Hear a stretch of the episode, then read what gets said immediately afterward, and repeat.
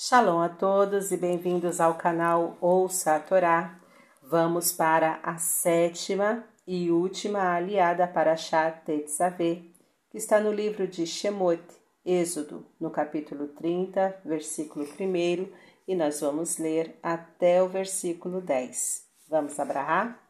Baruch atah Adonai, Eloheinu melech haolam, asher barabanu mikol ramin, venatan lanu et toratou, Baruch atah Adonai noten hatorá. Amém. Bendito sejas tu, eterno nosso Deus, Rei do Universo, que nos escolheste dentre todos os povos e nos deste a tua Torá. Bendito sejas tu, eterno, que outorgas a Torá. Amém. E farás um altar, para queimar sobre ele incenso. De madeiras de acácia o farás. Um cúbito será seu comprimento e um cúbito sua largura quadrado será, e dois cúbitos terá de altura. Os seus chifres serão feitos juntamente com ele de uma só peça, e o cobrirás de ouro puro. Seu teto, suas paredes ao redor e seus chifres, e lhes fará uma, uma borda dura de ouro ao redor. E duas argolas de ouro lhe farás debaixo de sua bordadura, em seus dois cantos, sobre seus dois lados e estas serão lugares para as varas para levá-lo com elas. E farás as varas de madeira de acácia, e as cobrirás de ouro, e o porás diante da divisória que está sobre a arca do testemunho, diante do tampo que está sobre o testemunho, onde me encontrarei contigo ali.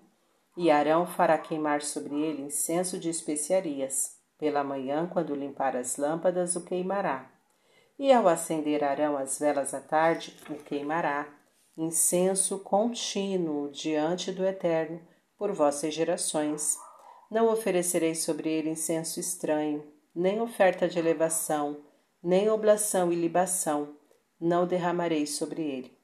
E Arão fará expiação sobre os seus chifres do altar uma vez no ano, com o sangue do sacrifício de pecado do dia do perdão, fará expiação por ele, por todas as vossas gerações. Santidade de santidades é o altar para o Eterno. Amém. Baruch Adonai, Eloheinu melech haolam, asher natan lanu Torah emet, v'hayeu lanatah betorreino, Baruch Adonai noten hatorá. Amém. Bendito sejas tu, Eterno, nosso Deus, Rei do Universo, que nos deste a Torá da verdade e com ela a vida eterna plantaste em nós. Bendito sejas tu, Eterno, que outorgas a Torá. Amém. Vamos então aos comentários, começando pelo versículo 1. E farás um altar.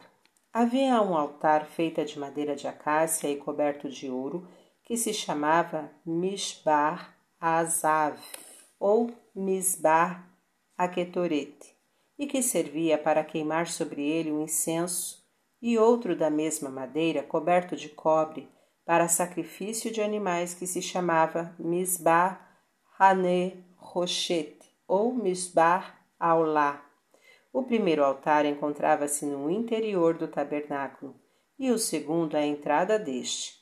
As letras que formam a palavra Mishbear, Men, Tzad, Beit e Het, em hebraico, têm cada uma um significado.